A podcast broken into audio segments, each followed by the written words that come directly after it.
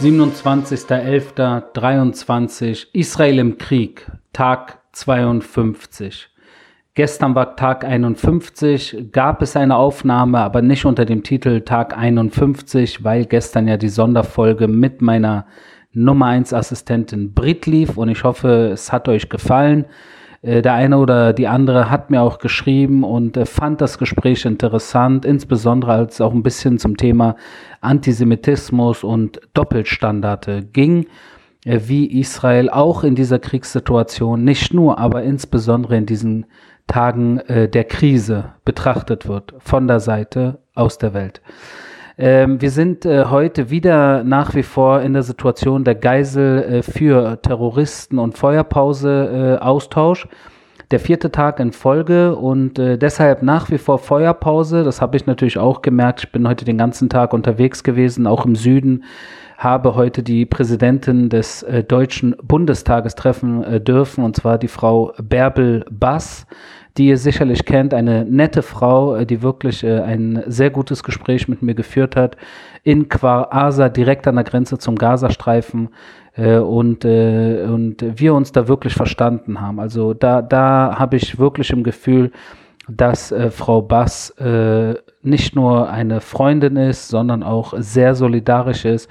Natürlich auch ihre Bedenken hat, so wie alle Menschen, äh, wie es äh, wohl auch den Menschen auf der anderen Seite geht. Äh, geht mir ja nicht anders. Auch mir geht es nahe, wenn äh, unschuldige Menschen leiden, Frauen, Kinder insbesondere äh, und Alte auch, aber äh, im Endeffekt sie ganz klar äh, weiß, wer schuld ist an dieser ganzen Situation und wer nach diesem Krieg nicht mehr eigentlich hier sein sollte und das ist die Hamas.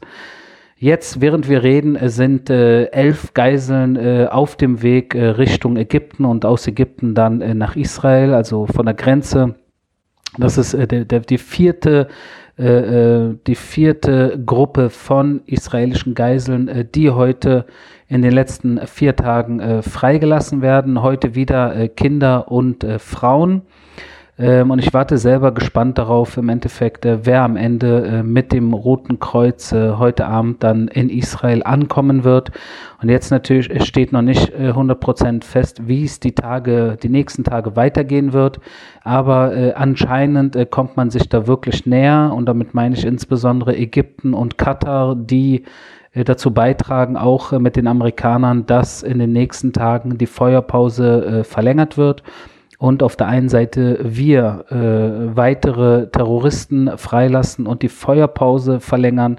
Auf der anderen Seite äh, die Hamas äh, jeden Tag in den nächsten zwei, drei Tagen täglich weitere zehn Geiseln pro Tag äh, auf freien Fuß lässt. Also das äh, wird sich in den nächsten äh, Stunden dann zeigen, ob das äh, wirklich so stattfinden wird oder ob das nur äh, Gerüchte sind, äh, die noch nicht äh, wirklich, ich sage jetzt mal, unterschrieben worden sind. Ähm, ich selber im Militär natürlich habe da überhaupt äh, kein Mitspracherecht. Das äh, sind Dinge, äh, die über, über der Payroll äh, des Militärs äh, laufen. Ich habe in einer der letzten Folgen mal kurz nebenbei erwähnt, das mache ich jetzt gerne nochmal für diejenigen, die zum ersten Mal mithören. Im Endeffekt äh, das Militär und diejenigen im Militär, die mit dieser Situation der Geiseln zu tun haben, die geben gerne ihre Empfehlungen der Regierung weiter, aber nicht offen, öffentlich, äh, sondern hinter verschlossenen äh, Türen, äh, wo man seine Empfehlungen und seine Ratschläge gerne mitteilt äh, den äh, Politikern, aber im Endeffekt die Entscheidungskraft einzig und allein bei den gewählten Regierungs, bei den Ministern, im Sicherheitskabinett und beim Regierungschef liegen und nicht im Militär äh, und das ist hier in Israel äh, die Situation. Deswegen äh, kann ich nicht zu 100 Prozent wissen, wohin die Reise führt in dieser Sache, weil ich einfach nicht nur ich, sondern auch der, der Chef des israelischen Militärs selbst kein Mitspracherecht hat. Ähm, und sie befinden sich jetzt, wie gesagt, auf dem Weg nach Israel. Wir reden hier über elf Geiseln und dann hoffen wir mal in den nächsten Tagen, dass sich da noch mehr ergeben wird, weil eines unserer Ziele natürlich die Geiselbefreiung ist. Und das wisst ihr. Und äh, wenn das über diese Art äh, der Befreiung geht, äh, dass man Feuer einstellt und äh, Terroristen äh, rauslässt, was alles nicht optimal ist. Nichts ist gerade optimal, aber es ist zumindest der Weg, äh, auf dem wir Geiseln frei bekommen. Und das ist im Endeffekt äh, eines unserer Hauptziele. Eine der befreiten Geiseln hat äh, erzählt, äh, und das ist spannend, dass sie äh, während ihrer Geiselhaft äh, den Hamas-Chef im Gazastreifen gesehen hat, der in einen ihrer der in den Tunnel, wo sie äh, gehalten wurde, äh, reinkam auf Hebräisch, äh, mit ihr äh, gesprochen hat. Und der Mann heißt Yichir Sinwar und das ist natürlich einer, der äh, wahrscheinlich, äh, so wie es aussieht, äh, nicht mehr lange leben wird oder wenn er lange leben wird, dann wird er sein Leben nur noch in irgendwelchen Tunneln leben können, ähnlich wie Hassan Nasrallah, Chef der Hisbollah im Libanon. Das sind äh, Terroristen, äh, die sehr viel Blut an ihren Händen haben und nie wieder sich frei äh, auf dieser Welt bewegen können. Ähm, genauso wie die Terroristen von München 72 äh, den Preis bezahlt haben für ihre, für ihre Verbrechen, werden auch äh, Yichir Sinwar und andere der Hamas den, den Preis bezahlen, den persönlichen Preis für ihre Verbrechen. Natürlich, äh, wie ihr wisst, auch ein äh, Thema immer die Terrorkriegsführung äh, der Hamas. Und das, das sehen wir auch jetzt wieder in diesen Tagen, wo jetzt zum einen natürlich, wenn man sich die Bilder anguckt, äh, der Geiselfreilassungen, da sieht man äh, tatsächlich äh, auf dem Bildschirm äh, Geiseln, israelische Kinder und Frauen, die anscheinend ein nettes Verhältnis zu den Terroristen haben. Man sieht, wie sie teilweise winken und äh, die Terroristen ihnen zuwinken. Und das alles natürlich immer noch im Gebiet des Gazastreifens äh, und natürlich äh, sehr bedrohlich und deswegen ihnen wahrscheinlich vorher natürlich gesagt wurde, wie sie sich zu verhalten haben, wenn sie raus wollen. Und dieses Bild, das ist genau das Bild, was sie möchten, die Terroristen, und zwar ein Bild, das ein Stück weit menschlich wirkt.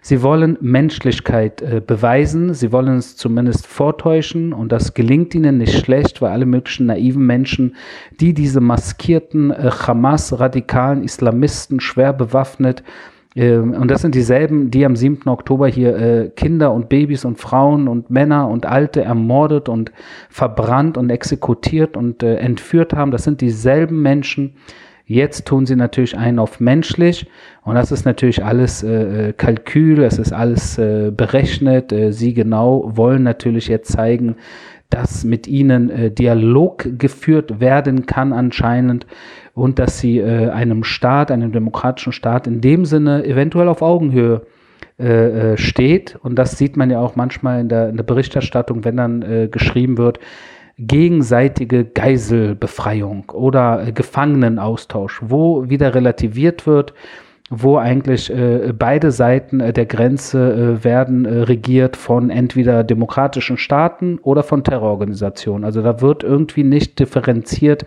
darauf hingewiesen, womit man es auf der einen Seite zu tun hat und womit man es auf der anderen Seite zu tun hat. Und genau diese Terrorkriegsführung die sehen wir jetzt auch wieder in den, in den letzten Tagen immer häufiger, wenn die Hamas behauptet, dass einige der Geiseln sich nicht in ihrer Gewalt befinden würden. Jetzt wissen wir hier in Israel natürlich, dass es drei äh, Sorten von Entführern gibt. Die eine Sorte ist die Hamas und die Hamas-Terroristen. Die zweite Sorte ist der islamische Dschihad und Terroristen dieser Organisation. Und die dritte Sorte von Entführern sind palästinensische Zivilisten, die in der dritten Welle nach Israel äh, äh, einmarschiert sind und hier geplündert haben und hier vergewaltigt haben und hier misshandelt haben und hier entführt haben. Und einige der Entführten befinden sich, so wie es ausschaut, tatsächlich in den Händen von Zivilisten, palästinensischen Zivilisten im Gazastreifen, die sie äh, nach wie vor in ihrer Gewalt halten, irgendwo bei ihnen im Keller oder in irgendeinem ihrer Zimmer äh, und äh, wer weiß, was dort passiert. Äh, dennoch, trotz allem, was ich jetzt gerade gesagt habe, steht fest, daran gibt es eigentlich nichts zu zweifeln, dass im Gazastreifen es eine einzige Diktatur gibt, eine äh, radikal-islamistische Diktatur, die dort äh, ohne jeglichen Zweifel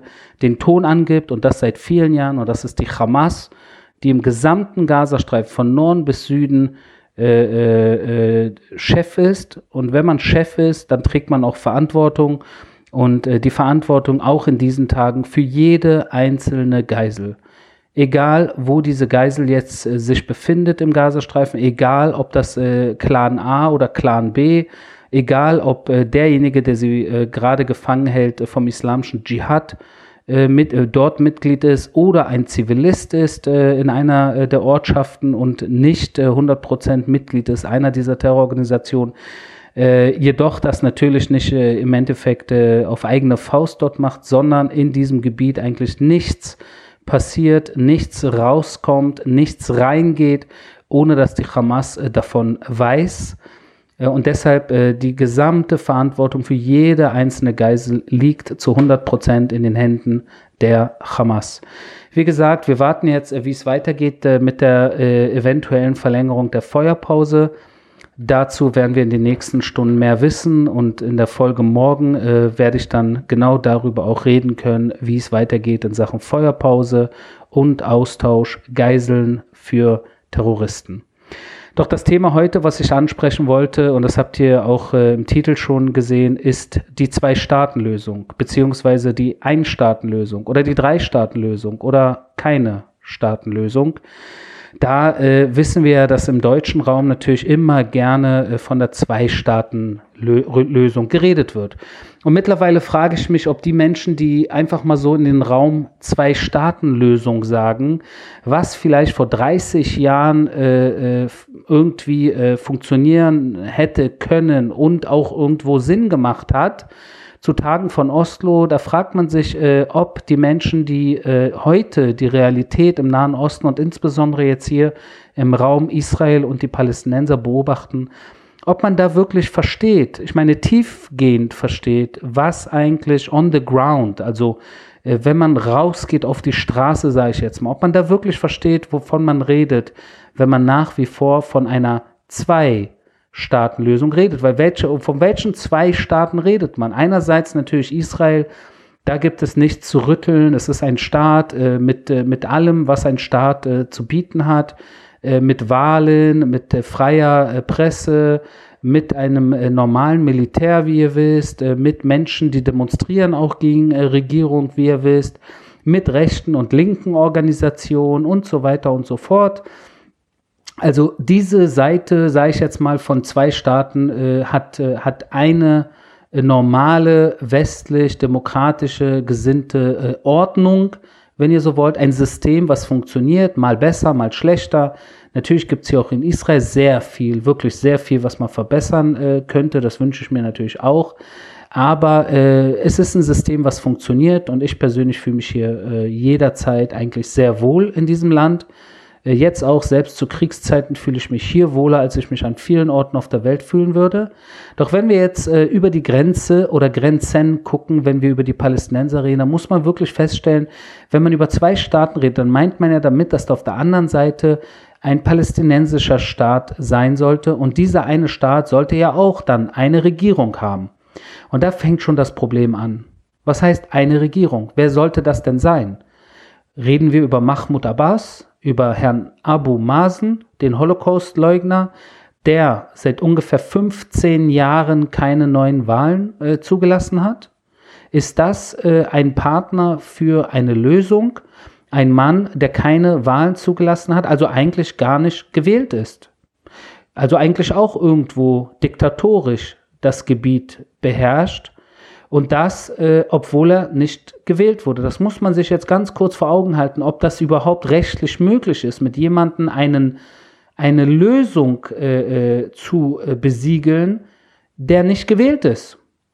Das ist die eine Frage, die man sich fragen sollte. Die zweite Frage ist natürlich, selbst äh, wenn er nicht oder gewählt worden äh, würde und man jetzt mal guckt auf die Straße äh, in der palästinensischen Autonomiebehörde, ob der Mann überhaupt äh, ein Großteil der Menschen hinter sich hat, da merkt man sehr schnell, dass er es nicht hat. Das heißt, als Ansprechperson für eine Lösung ist er weder äh, rechtlich, weil ihm keine Wahlen durchgeführt wurden, noch auf der Straße in Sachen äh, äh dem Rückhalt der Bevölker Bevölkerung, der palästinensischen Bevölkerung, absolut nicht der Mann, der irgendetwas im Namen der Palästinenser eigentlich mittlerweile unterschreiben könnte.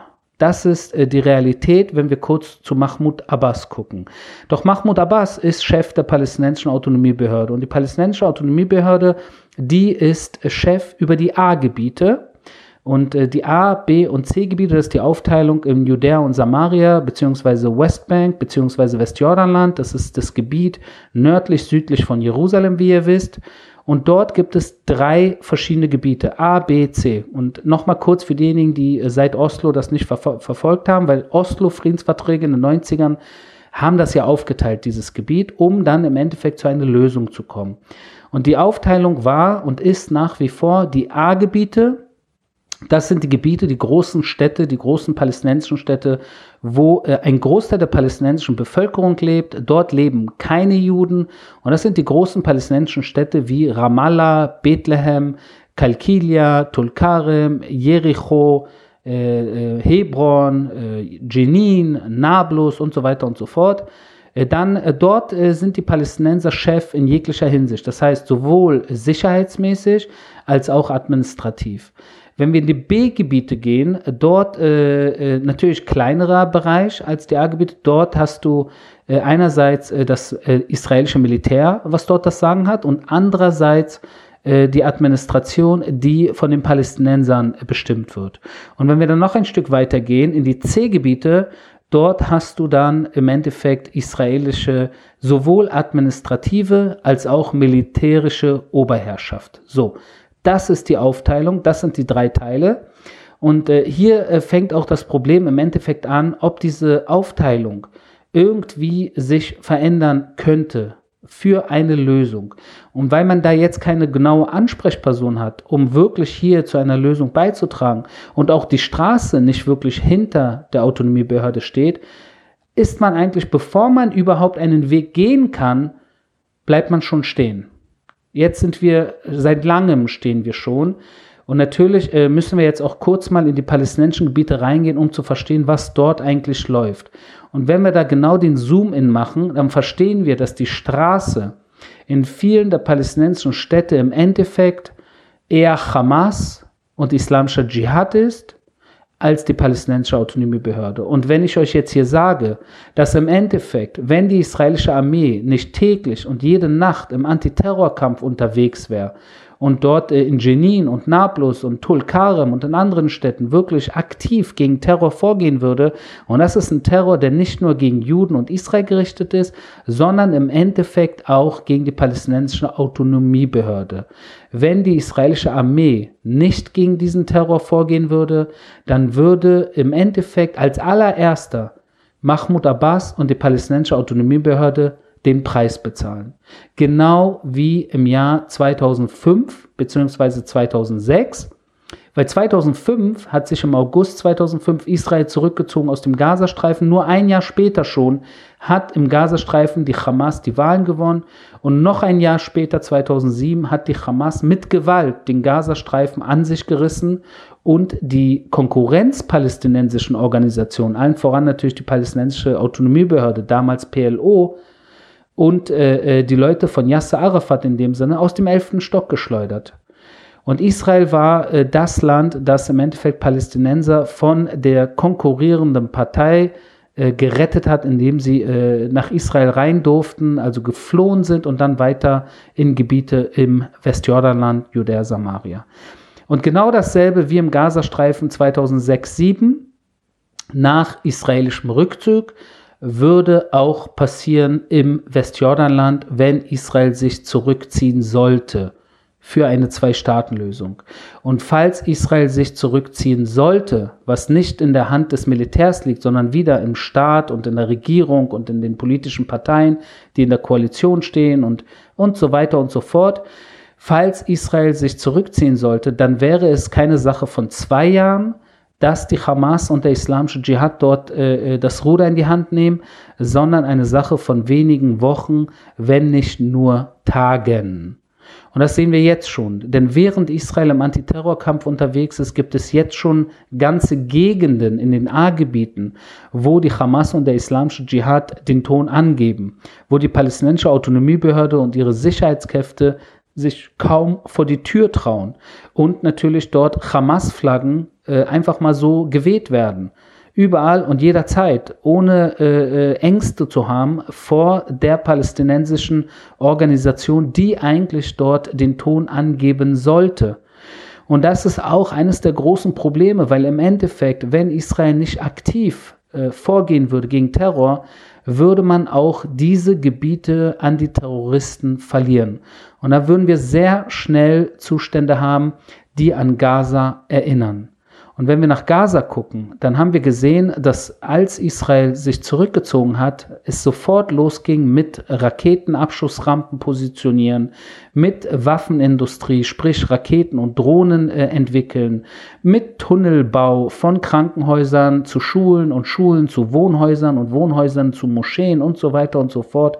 Und genau dasselbe würden wir dann auch in den palästinensischen Gebieten hier im Herzen Israels sehen, nördlich, südlich südlich von Jerusalem, das heißt genau umzingelt Jerusalem und zehn Kilometer nur östlich von Natanja. Auch nicht weit weg von Tel Aviv. Ihr braucht nur auf die Landkarte gucken. Ihr seht, Israel hat keine strategische Tiefe. Israel ist nicht annähernd äh, die Größe Deutschlands, äh, geschweige denn Ukraines, geschweige denn äh, Irans oder äh, Russlands. Es ist ein kleiner, schmaler äh, Faden, in dem sich äh, der, der jüdische Staat bewegt. Und in diesem kleinen, schmalen Faden äh, umzingelt von Hamas, islamischer Dschihad, Hisbollah, anderen Terrormilizen um uns herum und natürlich die Revolutionsgarden, sprich das islamische äh, Mullah-Regime im Iran, ist jeder Zentimeter, den man verliert an Terroristen, ist, äh, ist ein Stück weiter in eine Problemzone, wo es eventuell in der Zukunft, falls es mal wieder zur Situation kommen sollte, wie jetzt am 7. Oktober, könnte das entscheidende Folgen haben, wo man eventuell dann nicht imstande sein würde, sich zur Wehr zu setzen. Und da müssen wir richtig vorsichtig sein. Und wenn wir wieder zurück sind bei 1, 2, 3 oder kein Staatenlösung, da sind wir jetzt in einer Situation, wo Einstaaten heißen würde, dass Israel das gesamte Gebiet, äh, sage ich jetzt mal, an sich reißen würde und alle Palästinenser auch in den A-Gebieten äh, israelische Pässe bekommen und Teil Israels sind. Das ist eigentlich keine Option, weil das würde heißen, dass ein Großteil der Bevölkerung zwischen Mittelmeer und Jordan würden äh, muslimische Araber sein und das würde natürlich den jüdischen Charakter dieses Staates äh, kaputt machen, zumindest einschränken. Und wenn es eingeschränkt ist, kann man in Zukunft nicht garantieren, dass die Juden hier innerhalb des eigenen Landes äh, äh hier wirklich in Freiheit leben können. Man könnte auch keine äh, jüdische Hymne, sage ich jetzt mal, wirklich äh, äh, ohne Probleme äh, so äh, nach wie vor halten. Auch keine, die Flagge Israels, die, wie sie jetzt gerade ist, würde eventuell ein Problem werden und so weiter und so fort. Also eine Situation, die eigentlich unvorstellbar ist. Zum anderen natürlich eine äh, Zwei-Staaten-Lösung, das habe ich jetzt gerade gesagt, ist derzeit auch schwierig, weil man natürlich Territorium, jeden Zentimeter, den wir äh, verlassen würden, für, äh, sage ich jetzt mal, äh, nach der Regel äh, Land für Frieden, würde im Endeffekt Land äh, an Terroristen bedeuten. Und Land an Terroristen ist sehr, sehr problematisch hier in dieser Region. Und das habt ihr gesehen im Gazastreifen, das habt ihr gesehen im Libanon, wo die Hezbollah äh, Land an sich gerissen hat. Das seht ihr auch in anderen Bereichen um uns herum, äh, wo äh, eine zentrale, starke Regierung, wenn sie geschwächt wird, im Endeffekt das Feld bereitet für Terrororganisationen und Terrorstaaten, die dort dann sehr schnell eindringen und das, und das Gebiet an sich reißen. Und drei Staaten, wenn wir das jetzt kurz nochmal äh, besprechen äh, äh, wollen, äh, würde bedeuten in der Mitte Israel, dann hätten wir Gaza, das wäre ein eigenes Ding, und in der Westbank auch nochmal was anderes. Was aber, wie gesagt, äußerst problematisch ist, weil dort die Hamas und der islamische Dschihad natürlich auch versuchen, äh, äh, ähm, die, die Regierung in Zukunft zu stellen. Was heißt eine Terrororganisation, äh, so wie im Libanon, die das Sagen hat. Im Libanon hat die Hisbollah das Sagen. Also sind wir zurück bei kein Staatenlösung, also eine Art Status quo, der jetzt gerade herrscht, wo die Palästinenser äh, einerseits ihre Autonomie haben in den A-Gebieten, andererseits äh, bis zum äh, 7. Oktober natürlich ihre Autonomie auch im Gazastreifen äh, komplett hatten, bis sie den Waffenstillstand gebrochen haben. Und manchmal ist so ein Status quo, der unschön ist, äh, der wackelt, wo es Terroranschläge gibt, wo es wirklich jederzeit und äh, überall zu unschönen Situationen und auch äh, leider Terroranschlägen kommt, ist das besser mit Sicht in die Zukunft, als jetzt äh, ein Risiko einzugehen, wieder Land für Frieden zu machen und dann im Endeffekt eine Art 7. Oktober nicht nur aus dem Gazastreifen, nicht nur aus dem Libanon, sondern in Zukunft eventuell auch 10 Kilometer von Natanja aus palästinensischen Städten im Westjordanland zu haben. Dennoch müssen wir natürlich optimistisch sein, optimistisch bleiben, weil im Endeffekt wir hier alle äh, Seite an Seite, Schulter an Schulter, äh, das wäre schön, in Frieden eines Tages leben sollten. Um das zu erreichen, äh, braucht es aber leider noch Zeit, weil zu viel Schlimmes ist passiert. Der 7. Oktober äh, wird hier noch eine Weile brauchen, äh, dieses Land, dieser Staat, um das zu verarbeiten und das auch je nachdem, was mit den Geiseln in den nächsten Wochen und Monaten passiert ob alle freikommen und wie sich überhaupt die Gesamtsituation hier in der Region noch entwickeln wird was auch immer kommen sollte, egal wie schlimm es wird, wir dürfen als Menschen, die äh, wissen, dass kein Weg daran vorbeiführt, auf dieser Welt äh, auch zu teilen und auch Seite an Seite und auch menschlich und auch sich gönnen können und auch Neid ablegen. Und das sind alles Dinge, die wir nicht nur als Einzelperson, sondern auch als Staaten schaffen sollten, um gemeinsam auf dieser Welt überhaupt ja, leben zu können. Und das ist ganz, ganz, ganz wichtig, insbesondere in dieser Wackelregion des Nahen Ostens. Das war mein täglicher Kriegsbericht aus Israel. Wir hören uns morgen.